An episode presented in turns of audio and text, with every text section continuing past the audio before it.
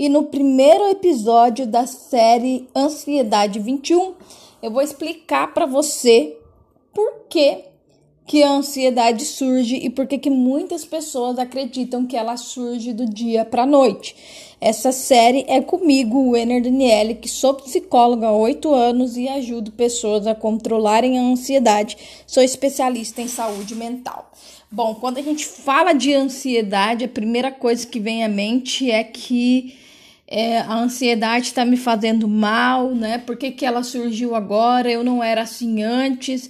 E o que está acontecendo comigo? Bom, primeiro é preciso entender que a ansiedade ela é uma emoção natural do nosso corpo e ela é importante para que a gente alcance os nossos objetivos, se preocupe e tenha medo de certas coisas para não colocar a nossa vida em risco. Porém, quando ela excede esse medo, quando ela excede um medo de morte, quando ela faz com que você tenha taquicardia, quando ela faz com que você tenha sudorese, insônia, isso é a ansiedade te mostrando que existe um excesso de medo, que existe um excesso de preocupação e então ela surge para você.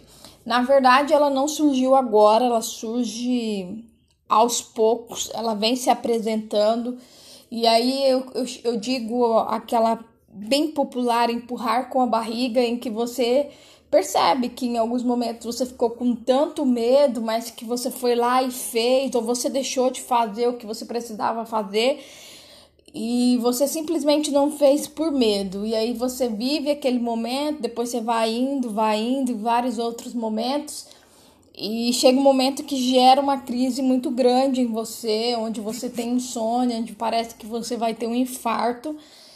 E não foi do dia para a noite, ela foi apresentando, ela foi te mostrando alguns sintomas e você simplesmente não foi ligando. Por que que as pessoas acabam deixando para buscar ou para fazer alguma coisa quando a ansiedade ela já está num nível físico e emocional que a pessoa não consegue mais controlar.